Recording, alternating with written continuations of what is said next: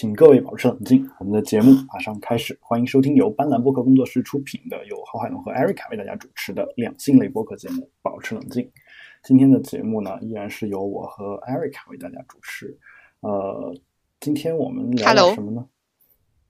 聊点什么？今天，今天我前几天看了一个特别短的电影片段，但是呢，我抑制不住我想跟你聊的。决心，虽然你会觉得我很无趣，又很猥琐，其实倒也没有什么，只是一段电影里面演了年轻的全盛时期的吴彦祖一一段美好的肉体，让我很是震惊，因为我从来没有看过他年轻时候的戏，我不知道竟然还会好看成这个样子。然后那个里面还有王祖贤，啊，这个其实我我对王祖贤倒是没什么太多的感觉，但是你说吴彦祖的话。我刚听到一个词叫做“全盛时期”，全盛时期，你指的是他演技的全盛，还是肉体的全盛，还是长相的全盛？哦，首先肉体跟脸，首先肉体跟长相是可以归为一类的哦，我们都可以通称它为颜值。那么像我这种肤浅的人，对，颜值已经包含到了身体的各个部位了，不光是脸的问题。那你你。当然了，海龙哥，如果一个男人长得一张吴彦祖的脸，但是他有二百二百斤的体重，那还是不行啊。呃，首先，首先我跟你说啊，就二百斤的体重，在欧美人当中可能也不算什么。然后就是，一般如果你我我大概明白你的意思，你的意思就是说，这个人如果很胖的话，他又长了一张吴彦祖的脸，这个你觉得这件事情是可能的吗？就是，对。所以这这个事情就没有办法一分为二，不，脸和身材。但是我们一般说颜控啊，什么颜值啊之类的，一般指的都是脸，就跟跟这个身材它是分开说的。他当然得一起说了。哎呀，刚开始录两个人就吵起来了，当然得一起说了。这个这个我得我得我得就是听一下，就是听众们的一个反馈啊，因为我周围的大部分人都是分开说的。他他说颜值的时候，一般指的都就是脸。啊，就说颜控肯定不是说这人身材好，哦，对吧？那我一直自自自诩为一个颜颜控，因为我觉得脸跟身材是要一起看的，是吗？你你你这属于外貌协会是可以这么说的，但是就外貌就不光只是脸了，因为颜本身在日语里啊，不就是脸的意思吗？就是是吧？这这从日日语过来的词吧，这是。嗯，好吧，我今天竟然发现我的概概念已经自己给自己混淆了。对，这个你学过日语的，你知道“颜”是什么意思是吧？啊，其实还有另外的一个颜色。OK，好吧，这个本来我还没打算说，被你说出来。对，嗯嗯，行，呃，这个就是纯洁将一去不复返。啊，早就已经一去不复返了。嗯，反正反正你你说到纯洁这事儿吧，我是觉得，嗯，纯洁这个东西是这样的，就是当你有一丝表现出你不纯洁的时候，你这辈子之后就再也没有办法纯洁回去了。这是，呃，这个是不可逆的一个过程，就是啊，真的是真的吗？为什么呢？就举个简单的例子啊，就比如说你你你突然间说了一句，说我。呃，呃，假设啊，就我们讲，就按这中国传统当中说法那种纯洁，比如说，呃，可能有一些老年人不喜欢这个婚前性行为这样的事情，对吧？他认为你没有进行过婚前性行为，你才是纯洁的嘛，对吧？那这个时候你，对，你别人问你说说你去那个哪哪哪玩，你跟谁住啊？你说我跟我男朋友一块住，呃，然后他们就，哦，天哪！然然后这个时候你你在解释，你在解释，你说，呃。我们睡了一个双人房。对，我们虽然是住了，但是我们没有没有就是发生那种事情或者怎么样。然后，就是你解释已经没用了，你知道吗？我也觉得是，因为意味，因为你你不管你解释还解释你们俩是做了这件事情还是没有做这件事情，都意味着你已经知道了这件事情意味着什么。就是哦，对，就是真正的所谓的他们眼中的纯洁。那可是我也没有做呀。哦，他们眼中的纯洁就是你连这件事儿意味着什么你都不知道吗？对你完全都不懂，你就说哦天哪，那是十岁的小孩子吧？十岁的小孩子可能都知道了。所以，所以是这样的。所以你如果想想表现的纯洁的话，应该是你跟他一块住，然后他们发变得很惊讶，然后你说：“哎，为什么我跟他一块住，你们就这么奇怪？”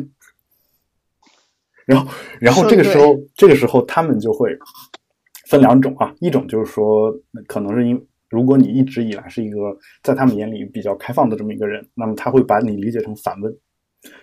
就是你认为这件事儿是没问题的，对吧？但如果你一直以来在他们眼里是个非常纯洁的人的话，那他他们就可能会觉得说，觉得说你你可能真的是什么都不懂，这件事情还可以折过去，是吧？哦。但是如果你我觉得应付这些，非得要让我纯洁的人好麻烦呀！我可不可以不是他们？但是，但是我我还是那句话，我是为了解释为什么 Green Day 那首歌里面说的 “innocent is”。呃，就是大概的意思，就是纯洁再也回不去了，对吧？大概是这这个。被被你这么一一解释，其实好像确实很清楚了呢。对啊，就是忽然变清楚了。为什么为什么说纯洁啊、纯真啊这个东西是一去不复返的？就是当你开始猥琐以后，当你知道开始猥琐以后，当你开始知道什么是。什么是不纯洁的东西？以后你就再也纯洁不了了。哪怕你说我知道它是那个样子，但是我不去做，那那也说明你知道了。思想思想撒野了。当我说了颜色之后，所有的听众就已经把我从女神的神坛上赶下来了。哎，其实颜色也分两种，一种是男的给女的，一种女的给男的。啊？哦，我的知识层面又达到了一个新高度。那这样的话，你就就就不一样了，对。OK，真的不一样了呢。对，不过我不过我们还是说回你你的吴彦祖吧，就是这个那个片段我看了啊，看了之后是吧？首先我我感觉啊，就是嗯，有种什么感觉呢？有种有种看那些韩国男明星现在的那种感觉。就如果如果是从从看男人的角度来说。因为现在男明星基本上，韩国的男明星尤其是，就你你你发现这个身身体上的肌肉线条越明显，就这人越有可能是韩国，就是或者反过来说，就越是韩国的身体上肌肉越明显，对吧？就有这样的一种有吗？情况存在？你你不信，你可以回去上网上搜一下，就是因为韩国一般而言就是娱乐化，娱乐业高度发达嘛，然后里面的经纪公司比较成熟。他会严格的控制艺人，说，比如说在中国，你艺人还得自己减肥，在韩国你根本不用自己减肥啊，就是你经纪公司就控制的死死的，你你你你不想不减哦，对对对对对，就是就这种感觉。我想起来孟非说的那那那句话了。对，哎，孟非说过什么？哦，就是哦，我是不是没有在节目里提过？哦，因为我最近正在减肥，我一个星期已经减到了两斤半的体重，嗯，然后就是。孟非就是也是一小段截图。孟非是在一个什么节目上，然后有一个男生就是听众说，啊，我认为颜值要走在能力的前面，然后还没有说完就被孟老爷子打断了。然后孟非就特别义愤填膺的说，我要斥责你这个观点，而且我不希望被越来越多的年轻人听见。什么叫颜值要走在能力的前面？就巴拉巴拉说了一堆正能量的话，然后中间有一句打醒了当时吃肥的我，海龙哥。嗯，孟非说，你知道那些韩国的小鲜肉？他们的演艺周期跟生命周期有多短吗？我跟他们在一个桌子上吃过饭，他们的菜夹到第二筷子的时候，经纪人就拍桌子了，不许再吃了，你要保持身材。然后孟非哥就痛心疾首的说，每天都在饥饿当中度过。嗯，你能忍受得了这种苦吗？你问我吗？我当时觉得，嗯，就他他是这么说的，就是。我把这话复述下来，当时我就哦，手里还拿着片薯片，天呐。嗯，对啊，我我就我反过来你说啊，你想，如果你真的喜欢那种韩国小鲜肉的那种长相的人啊，甚至我们就不说韩国小鲜肉，就说你这个片子里的吴彦祖的这这个人，对吧？然后，嗯，那我觉得其实其实我们可能得回过头来想一想，说自己能不能做到像他那个样子。如果做不到的话，就是这个人为什么一定要跟我在一起，对吧？可能得想一想这个问题。就是我经常就这个这个逻辑，嗯，经常是这么自我没太明白，没太明白吗？就比如说我我喜欢一个美女，然后她在各方面都很努力，然后呃也减肥，然后把自己身材搞得很好，然后呢她自己又很知书达理啊，然后又就是比如说呃读过很多的书，然后智商又很高，然后跟我就是你跟他做一些这种深深层次的交流，就是他基本上就完虐你，或者说至少跟你是不相上下的。那你面对这样一个女性的时候，你反过头来你你得想啊，就是呃你很喜欢她，你希望她做你的伴侣，对吧？那呃。对方会不会会不会愿意跟我做这个伴侣呢？就他，你得想一个事情，就是他回过头来看你的那种感觉和你看他的感觉是不是一样？就至至少你得相差不多，要不然的话，我觉得这两个人基本上在一起的可能性就不大，就或者说长期的在一起的可能性不大。因为理论上讲，就是如果如果他周围如果他的水平比我高很多的话，他周围像我这样的人应该有很多才对。所以他他为什么要跟我在一起？对吧？就我我这其实一直在反省这件事情啊。当然，嗯，我说句就是啊，虽然这个你的意思是，嗯，你变得更好才会遇到更好的人吗？呃，我的意思，我的意思是说，我们跟更好的人的交往啊、接触呀，有各种各样的方式，跟他们的关系也有各种各样的方式。我们。嗯，我们身边肯定会有很多比我们好的人的做呃，比我们就是水平更高的人是我们的朋友嘛。但如果你想更进一步跟他成为一个呃终身的伴侣的话，那这个时候呢，其实你不妨可能自我反省一下，就是当你追不到一个人的时候，可能对方内对方他周围其实像你这样的人有很多个，只是你不知道而已，对吧？有就是我是这个意思，嗯。有道理。对，当然就是说回这个电影这个微博本身啊，我我看了一下哈，就这事儿让我想起了一个什么事情呢？呃，虽然这件事儿可能就是本身呃，我接下来要说的这位女主，我认为她没有任何的不好，而而且我个人很喜欢啊。然后这个事儿呢，跟这个陈冠希的艳照门有关系，对吧？就当时艳照门里面有一些这种。呃，女性沐浴的这种照片，淋浴的照片，就嗯，就我看这个这个现在的拍的这个照片的感觉，就跟现在这段视频的感觉，就跟我当时看的那个沐浴的那个照片，包括一些小视频，感觉是有一点点像。就是其实你你是没有被勾起太多的性欲来的，就至至少对我来说啊，就是当然我对吴彦祖本身就没有啊，但是。对啊，对于那那样一位女性来说，我觉得就是当时我看那个视频的时候，我感觉好像也是没有的。我不知道你有没有，就是就是我感觉这就是一个很精致的人摆在那里，然后这个人很精致的在那儿洗澡，然后你你没有办法想想到要跟他发生一些那样的事情。就我我我有这样一种啊，真的有，真的有，我我我也有，就是他太完美了，完美的不像真的，像一个大卫雕像。对，就是你好像没有办法去意淫他。对，就是很难嘛。就包括为什么国内有很多，我觉得这跟国内文化有关系。包括很多国内的人看 X Art 上面的那种很唯美范儿。X 二，X 二，X 二是什么？X Art 就是 X 那是什么？杠艺术，然后是一个国外非常著名的。情色网站啊，就是上面有很多视频，你可以。那那那个有才哥给我的翻墙的工具是不是也可以上呢？可以上，但那个网站是需要付费。就是 当然你可以免费的看到一些图片，这个都没有问题。呃，嗯，就是但里面都是高清的啊，你要一个一个电影可能就十几个 G 啊，这都哦，那我还是别看了。就是，而且一个月的会费还是挺贵的，这个事儿也顺便告诫一下大家。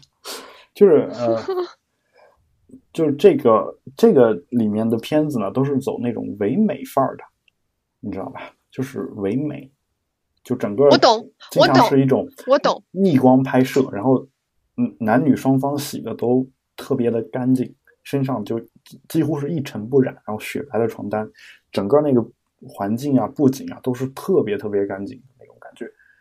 然后那应该女生会比较喜欢看吧，男生应该不太喜欢看吧。像这种片子，其实有很多人激发不了他的性欲，就包不一定是男的啊，就所有的无论男女，就是他感觉就是在看一个看一个就是这么一个唯美艺术片，艺术片对艺术纪录片。对，就好好比我再说一个，就其实很多电影里面也有男女做爱的镜头嘛，就是那个镜头，其实很多时候你看了，你不会觉得有特别想做爱的冲动，就包括不一定是做爱的感觉，就包括就是像泰坦尼克号那个裸体画像的那个那个时间，对吧？对，那哎，真的是哎，就是就当然这个我我我们必须一分为二的来看这个事情啊，就是。就是怎么说呢？这个，我们小时候看到的时候，确实肯定有这个冲动，因为小时候你根本没得看啊！就这就是当兵三年，母猪母猪变貂蝉嘛，对吧？就是你你有的看的时候，你就会有这种感觉。但是如果一旦你就大量的接触了这些事情以后，你会发现，其实那些东西，你你是可以从一个艺术的角度去欣赏它，你不会觉得觉得有什么问题，对吧？就那种感觉。对不对？对，就是我忽然想到了你刚才说的那个点，就是如何激发一个人的性欲，其实还挺微妙的。就是那种很唯美的东西，反而大家不会特别喜欢看。就是呃，我之前跟你说过的那个呃，就是专拍给女性看的 A 片的那个公司，就有几个很有名的男优嘛。嗯。然后其中那个最有名的男优，就是做的真的很好，就是特别温柔。特别体贴，就是在整个全过程中，但是就是我看到他的时候就就没有兴趣。嗯，对，对吧？笑什么笑？我我我不可以笑吗？这我我应该我应该怎么回馈啊？就我 你我都不知道我做错了什么。你应该特别特别深沉的，特别好吧？就这样吧。对，我反正我也说不过你。我我我的想法是这样的，就是嗯，就为什么会会有这种？他真的很完美，但是我不喜欢看他演的。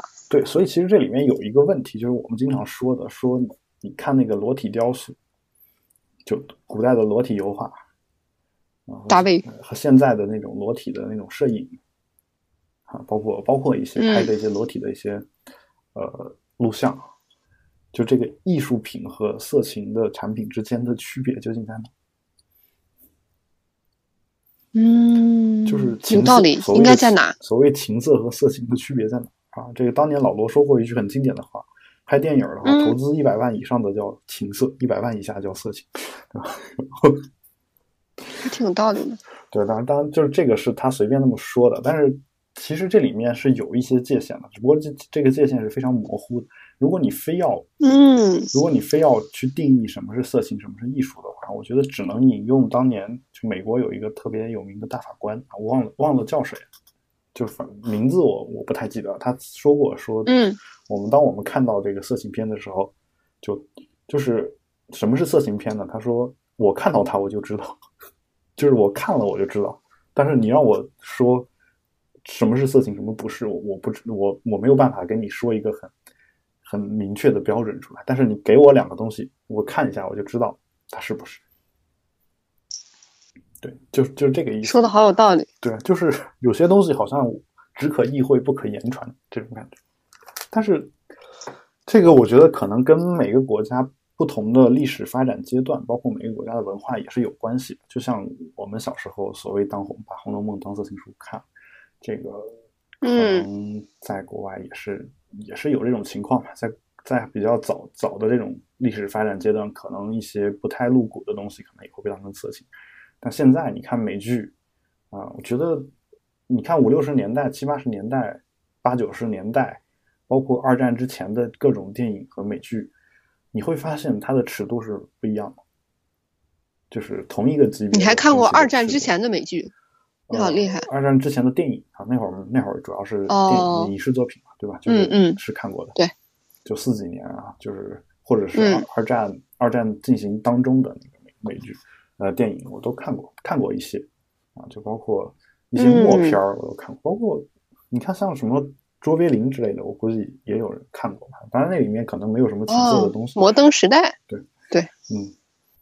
好，那这是关于我们的 Erica 的这样一个视频啊。我其实我建议大家看一看。就我看我我我的感觉是这样的，就是当一个直男看着一个男性裸体的时候，有时候会觉得呃，怎么说呢？觉得不舒服，甚至有点恶心。就有时候啊，啊，就跟女就跟女性一个直女看见女性裸体是一样的。对，但是但是嗯，但是我我怎么去区别这件事情呢？我刚我看这段视频的时候，我没有产生你想的那种感觉。就嗯，那么就是因为实在是太完美了，是对吗？，说明说明这个东西本身可能就跟色情没有关系，因为这本身是一种，就是我刚刚说的这个状态本身是一种检验自己是不是同性恋的一种办法。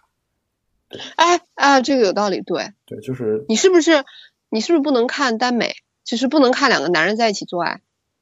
呃，我会就是非常的，我会有不适，但是我不会主动看。但是说如果有人拉着我一块儿看，啊，但目前还没有我也能忍下来。目前目前还没有过。但是如果有人能拉着我一块儿看啊，那我觉得我抱着一个研究学习的这样一种态度，我是能看下去。就是对我就不能看两个女性在一起做爱，我觉得哦，特别想吐。这个我还是挺喜欢看。OK，你看，哎，就是这个很很奇怪啊，就直男跟直女，对，咱俩就是一个微妙的直男，一个直脸女。对，差不多，差不多。OK，那我们今天这个我们就先聊到这儿。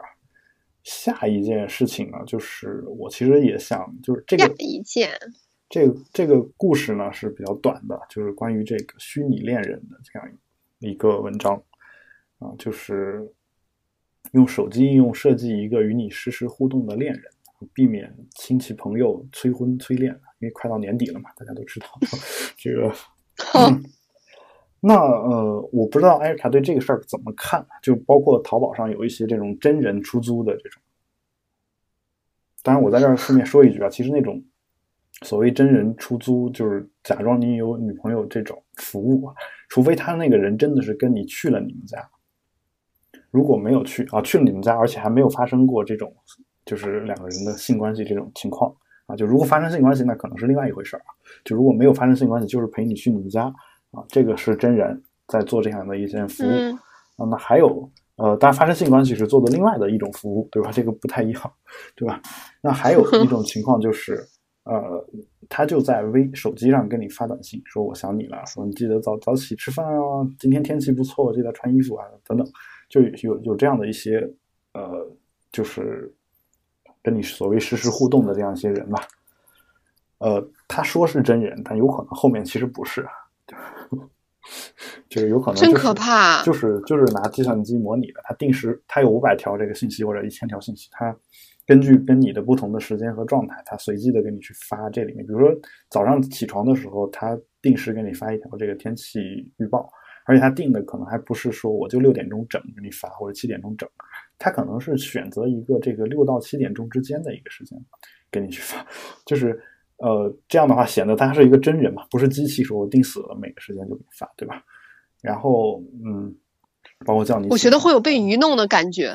呃，但问题就在于说你你要的难道不就是这样一种感觉吗？就是我，就是我，我会觉得我很可怜。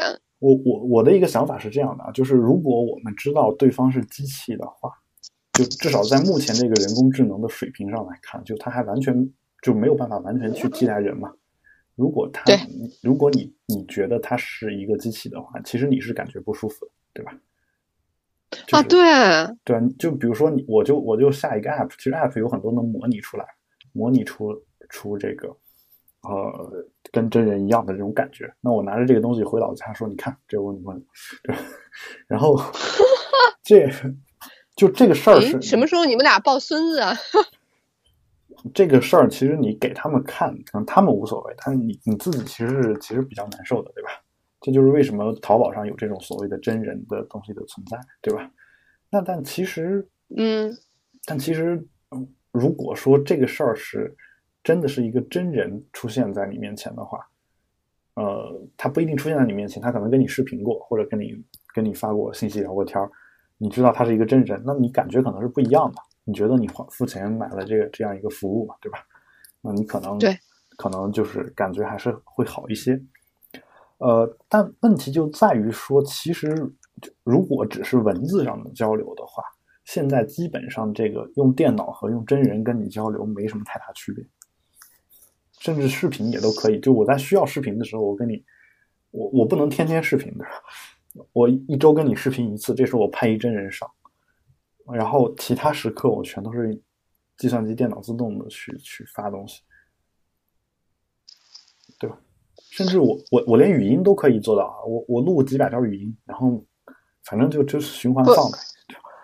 不，那那购买这种应用的人，他到底是为了什么呢？当然，这种应用除了应付亲属，就是我对，就是假设他已经成熟了，我特别想知道，使用这款应用的人的心里是在想什么？就是除了应付家长之外啊，嗯，那你你玩过一些这种养成类的游戏？恋爱养成游戏，我在十年方十二岁的时候玩过一个公主养成游戏，但是我最后把它养成了一名会计。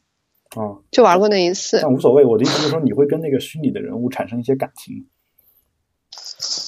哦，根据那个时候朦胧的记忆来看，好像会吧。对，而且像日本这种国家，它经常有那种你你你，比如说你设一个。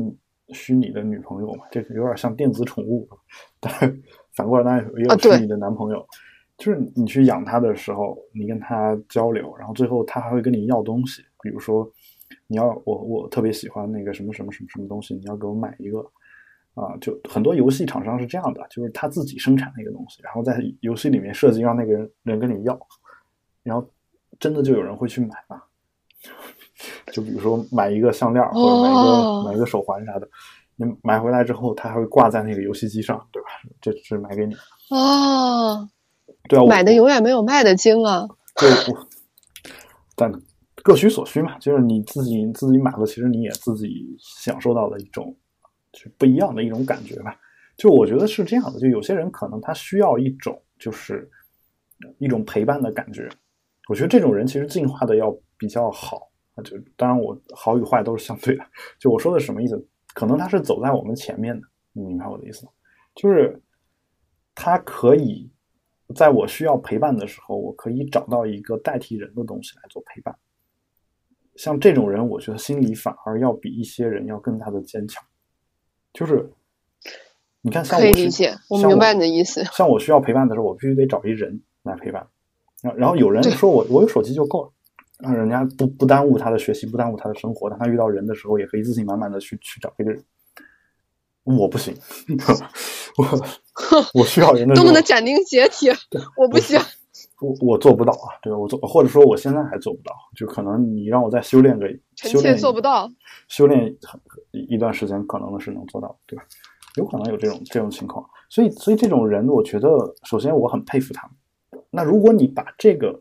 这件这个跟游戏里面主主角的互动，你搬搬到这个现实生活当中来呢？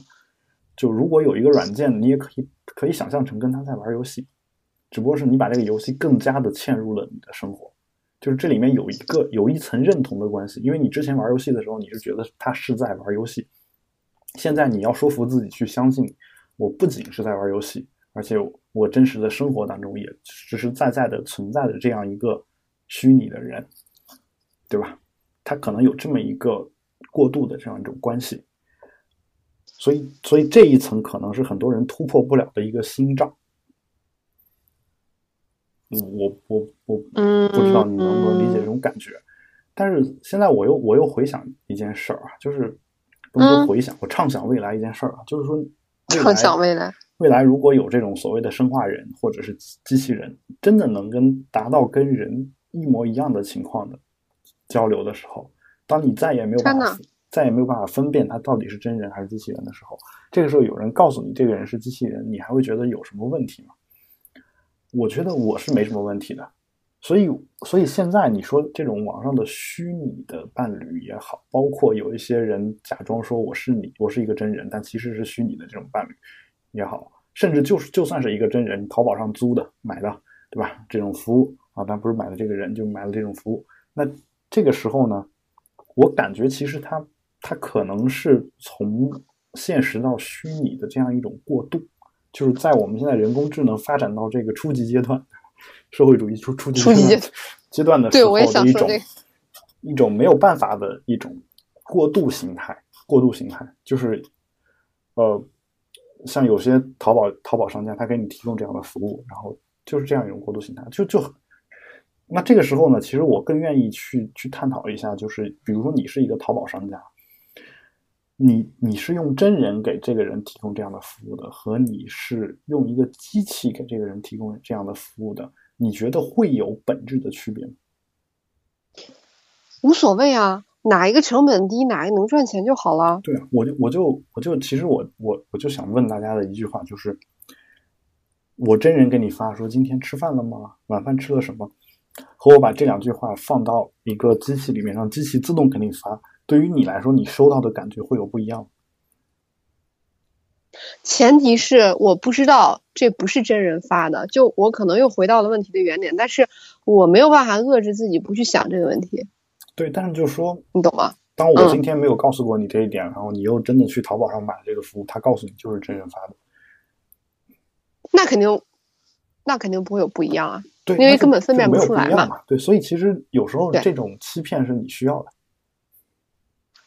哦，就是有道理，就是你你需要的这个东西，只要不告诉我真相就好了。你不告诉你真相，你其实其实才才真正的享受到了你要的服务。他告诉了你真相，或者说，其实他把真相说的特别细的时候，其实你有时候你你会去想一个问题，就是比如说，我写了一个电脑程序给你每天发一个东西，和我自己给你每天发一个东西，这两件事情在我看来可能都是我做的事情，都是我这个真人才做的事情。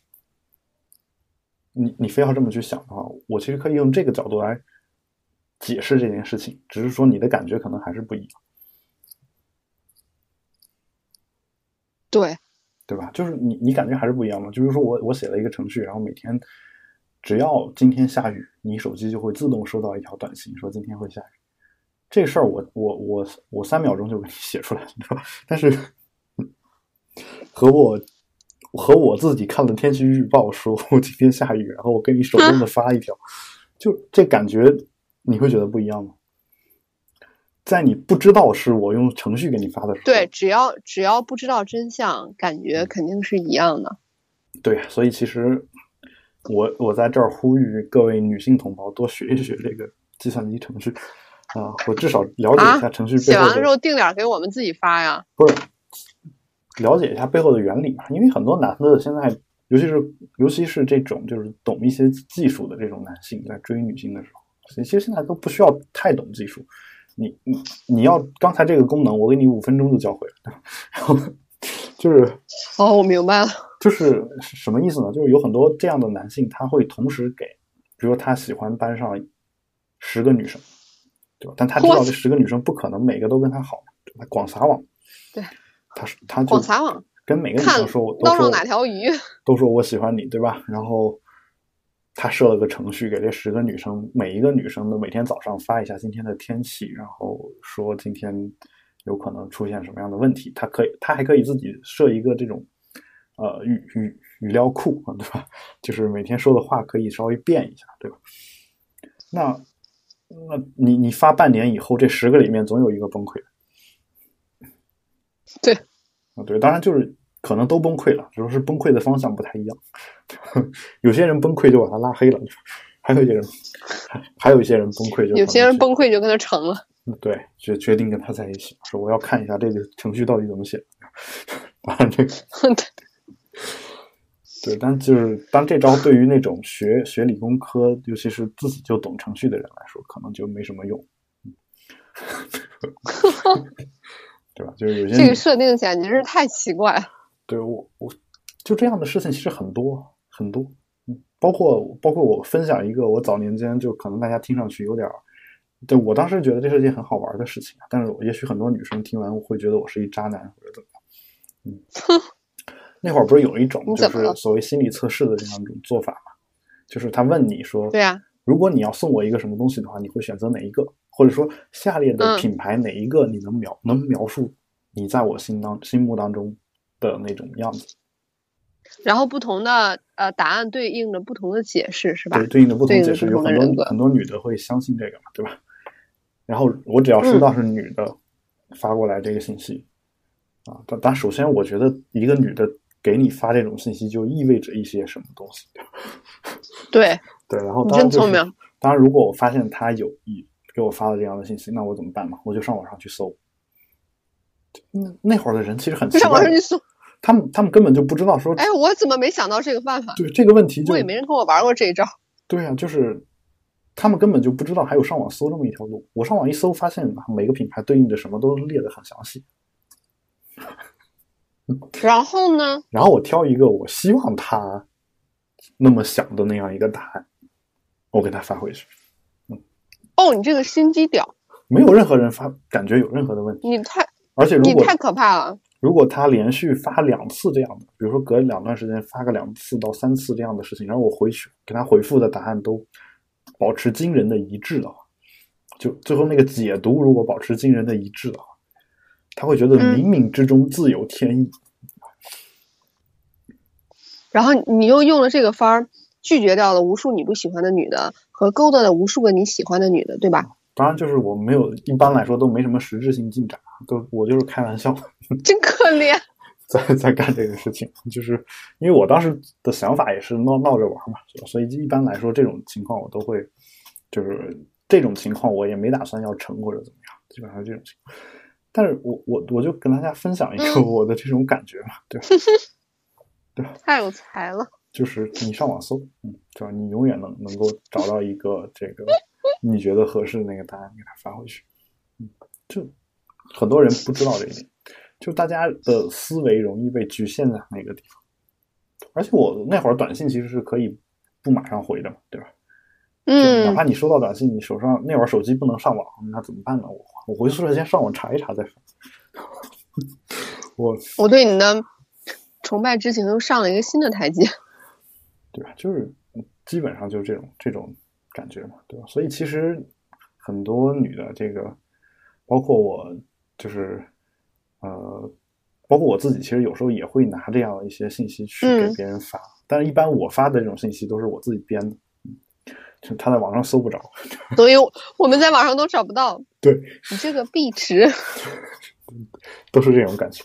嗯嗯，好吧，所以其实就是，其实我我我才是在提醒大家一点，其实网上那些东西都不靠谱，对吧？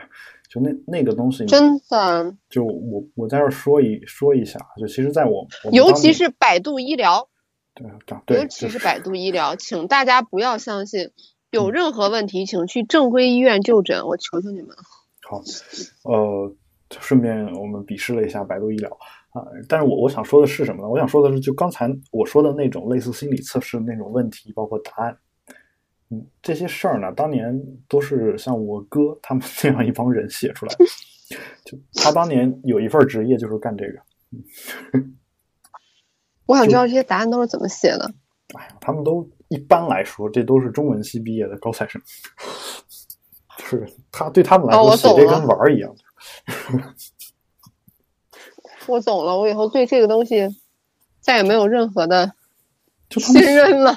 他们写出来的，包括就是你你你你上网上有各种心理测试，你说呃这个对你走到这家店里，你是先想吃的什么？对对，选 A 还是选 B？然后然后最后选 A 是选 A，你给自己。自己多少分？选 B 自己多少分？然后就是这种，当然有的是比较正规的这种心理测试，有的你有的就是其实就是他们编出来的，就是而且中文互联网上伤了我们的心，有很多都是他们编出来。有自从我知道这个，我是基本不去相信这些事儿，就当娱乐娱乐来玩就好。对，还好我我从来没怎么玩过。对，所以其实。嗯，如果那些东西你都接受了的话，其实虚拟恋人这个东西，我觉得我也完全可以接受。只是说，呃，虚拟嘛，虚拟这个东西本身本身就没有实实在在的这种存在感，对吧？所以，呃，所以其实你一旦知道这个东西的话，就可能会会有一个问题，就是什么？就是我们在网上勾搭一些人的时候，就尤其是我我不清楚，就有用过陌，你有可能在勾搭的一台电脑。对，就是呃。我们其实为什么愿意跟他一直保持互动、保持下去呢？是因为我们还残存着那么一丝念想，就是我能把他约出来，嗯，两个人恋个爱、聊聊天，甚至上个床，是吧？就至少会有这样的一个想法。但但是，如果我告诉你那是台电脑的话，你可能这个念想就瞬间破灭。对，就就因为这个念想上的不同，就造成了你愿意还是不愿意跟他互动这样的一种差异。能能明白我说的意思吗？不过我我顺便说一句，我能明白。其实现在有很多那种社交 app，嗯，具体我就不说是谁了。陌陌啊，没事，具体说也没关系。我比如说，我反正不说某一个，我不说，因为因为本身这个也也算是一些这个私底下流传的一些小道消息，因为有可能是假的啊。就是哎，其实这期信息量太大了，大家一定要听。其实其实有很多是机器人里面。就是配一张照片，嗯，有很多机器人。就之前你像淘宝啊，那就支付宝前两天出那个事儿，对吧？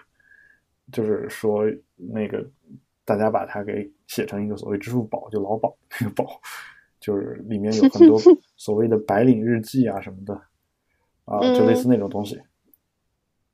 其实那些东西，呃，说那些照片有很多是从韩国或者是哪儿的一些这种社交网络上扒下来。然后再拿就是头像是吗？对对对对，都是扒下来的，而且都是计算机通过算法扒下来的，都不是真人注册的。那就是有有说有这样的情况存在，那其实这个事儿呢，就早就存在了很多年了，就是从我们的 QQ 聊天室开始。对，但是当 QQ 聊天室我不清楚啊，反正至少在有社交 App 以后就存在了很多年。那这个东西其实是。我我在这儿并不要，并不是说说这个东西是个骗子或者怎么样，我是希望大家做一个反向思考，就是如果你在某社交 app 上跟一个你都不知道是不是机器人的人聊得很嗨的话，那这个人是不是机器人，其实对你来说也也没有那么重要。对对，就是只要有那个大前提，对，只要你有一个念想的，对吧？但就是社交 app 它用用了一些这种机器人代替了真人来跟你聊天儿。并且没有告诉你他是机器人，他让你保留的那个跟真人勾搭的那种念想啊，于是你就义无反顾的停留在了这个 app 上。嗯，哎，我觉得这个念想真的害了好多人。我就忽然想到，可能跟咱们话题关系不大啊，是真人啊，大家的思路挺跳回到真人上，就是著名的绿茶什么林徽因。可能我说完这个会有很多人攻击我，但是我就是这么想的。我在想，他让就是那个人，男人姓什么？姓金吗？在他隔壁不是住了一辈子？嗯，就是也终身未娶。嗯，一直住在林徽因家隔壁。嗯，我觉得就是因为他一直给人家的一个缥缈的暧昧的念想，嗯，耽误了人家的一辈子。因为我最近为什么会忽然想到这个呢？就是有一个呃异国的朋友，嗯，然后比我小。男性，嗯，在做备胎，嗯，还做的不亦乐乎，嗯，而且这不是第一个我的男性朋友，我之前有一个好基友，也做了好多年备胎，嗯，就是我就觉得就是因为对方在一直在给你一个念想，所以念想是一种很可怕的东西，就我觉得这个异国的朋友已经完全魔怔了，就是一定要问我昨天跟我聊了一个半小时，嗯，问我一些有的没的，就是。永远在那个死循环里面。如果没有他，我是不是能跟他结？然后他的正牌走了之后，他是不是就会过来找我？因为对方是异地恋嘛。所以就是我觉得，就是男人是需要一个正反馈的动物，就是你需要给他暗示，让他觉得他好像是跟你会有继续走下去的可能。嗯。然后有些男性就真的在这个念想上一去不复返了。嗯嗯。不过我我想说的是什么？我就是有感而发。其实你又不是他住在林徽因隔壁那个人，你怎么知道他心里怎么想的呢？就是你觉得你把他耽误了，但人家可能觉得这辈子很幸福。他可能要的就是就是林徽因偶尔给他的那样一种正面的这种反馈。就是有对一些人来说这就够了。其实好吧。对，就算当备胎的那个人，就其实谁没当过啊，对吧？就是只是说你有时候有可能你不知道而已，对吧？就你可能你不知道你是他的备胎，对吧？可能在他心里就是就是这么想的，谁知道呢？对。吧？但是你你你在你在那我要这么告诉我的备胎朋友，你在做这件事情的时候，你其实自己是不会去想说我是他的备胎或者怎么样。你一旦这么想了，其实呃，如果你还愿意愿意这样干的话，那说明其实你是无所谓的，你就愿意做他备胎，对吧？就。但如果你没有，我觉得备胎这件事儿都是自愿的。如果没有想过这件事情的话，其实也也无所谓啊。就是你可能给什么给你给你给你的还一直很安静来交换你，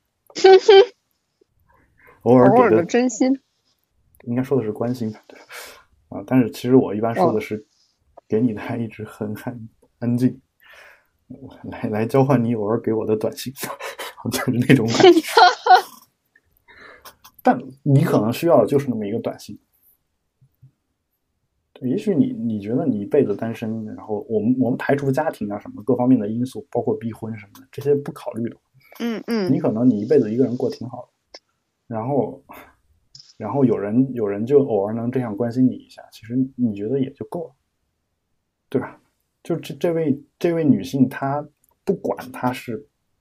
出于养备胎的目的啊，就是你把它说的很很龌龊、很恶心，他可能一开始就是有这样的一个想法，还是说我就是就是说我就确实对这个人有好感，但是我没有办法，碍于各种各样的原因，我没有办法，我不可能同时跟两个男人怎么怎么样，对吧？或者三个男人，那可能三个男人啊，不管不管是哪种情况，那他这个女性，你以为培养一个备胎是很很轻松的一件事情？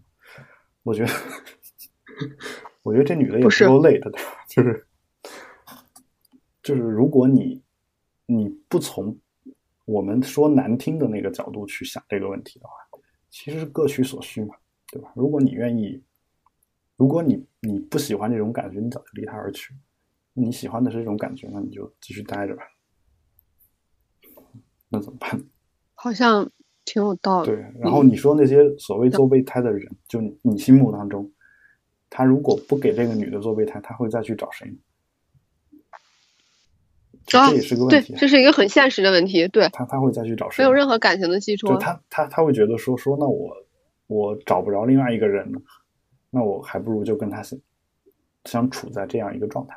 甚至有时候他自己是知道的，就是包括我我碰到过一些这种就朋友，他。会做一个人的情人，然后我我问他到底什么？他说：“我觉得现在就挺好的，我就是想做他的情人，我没我没有没有想要想要自己怎么样？我觉得我一辈子单身也无所谓，嗯，就跟他感觉很好，然后做他情人也很好。他自己有有自己妻子孩子，我也不想打扰他的生活，对吧？那反过来也一样。”也有男性多女性的这种情人，对啊，可是这个对另外一方是没有办法能够接受的，我觉得，嗯，婚姻，婚姻以外的情人，那如果两个人都有的话那？我觉得也就无所谓了。哦，对，但是这种情况比较少嘛？你以为很少吗？哦。我生活的象牙塔实在是太单纯了，好吧？不是，就在在在我看来，我说的这个事儿也不算什么不单纯的事情，就是大家都接受。我总觉得这些事情离离离我很远，就是只听过。也许是，也许离你很近，但是由由于你是这种态度，所以没人敢跟你说。哦，你明白我的意思吗？就是我明白。其实有很多事情在你周围都已经发生了，但是他们觉得这事儿不。跟你说不太好，就你还很纯洁，我们我们不能让你一去不复返，这种感觉，对吧？所以你你不如说我是一个迟钝的宝宝，嗯。所以其实，嗯，我我觉得你你自己其实是有得天独厚的这种优势的，本来又是学性学的，又是在做我们这样一档节目，其实你可以有很多的机会去接触到，哪怕接触不到这样一些人，你也可以接触到一些这样的理念，包括我们听众当中，可能有很多人其实想法就跟跟我我们今天聊到的一些情况是一样的，对吧？这个都有可能。嗯，你可以去跟他们多，在在适当的情况下，你可以去跟他们多交流，一下多看一下他们的想法，我觉得也是挺好的一件事情。对，对，然后，包括而且这关于这件事情本身有很多很多这种作家也好，包括一些社会名流也好，他都有各种各样的观点啊。像法国有一个很著名的一个呃作家吧。他我忘了叫什么了，就我今天我讲到的这名字都忘了。美国的那个大法官和法国那作家，我都不太记得，不是有意的啊，就他们，我也没必要说把他们的名字给引掉。就是曾经说过一一个事情，就他认为一个人就是一个男人的最好的状态，应该是感情最好的状态，应该是要有一个稳定的妻子，稳定的婚姻，然后有，然后还要有一个稳定的情人。就是这，他的他认为一个人应该有的一种状态，就是那如果如果我我我忘了他是说只是说男人是这个样子，还是说男女都是这样？那如果男女都是这个样子，其实我觉得这事儿也没什么不好，就是你也没办法说他就不对或者怎么样，对吧？所以我觉得，我觉得要两个人都一样也无所谓。每个人，而且甚至我我还是那句话，就是有。你真的很在意你，你是真的很在意两个人都一样这件事情。有些人他他觉得说我不一样才好呢，就是不一样才好。就是比如说我，你你你这个人可能爱好比较特殊，可能就喜欢找各种各样的伴侣。那我这个人爱好可能就比较单纯，或者说不是那么特殊。我可能是有另外的爱好，比如说我我就喜欢听各种各样的音乐节。假设啊。那那我在我去去各种各样音乐节听歌的这个时候啊，当然音乐节有时候也不只是听歌。那你你在还有艳遇是吗？你你再去跟你的伴侣去约会，那我觉得两个人就是不一样啊。但他们其实都是在各自的业余时间去追求了自己喜欢的事情。那我觉得只要双方觉得没问题，我觉得其实也没问题。倒也是，对吧？就是就这段关系中只有我们两个，我们两个觉得 OK 就好了。对啊，就是就你说的说两个人要一样的好无所谓，但其实一样与不一样是其次，重点是他们俩之间的约定是什么，对吧？就是你你不违反约定，高级就就无所谓。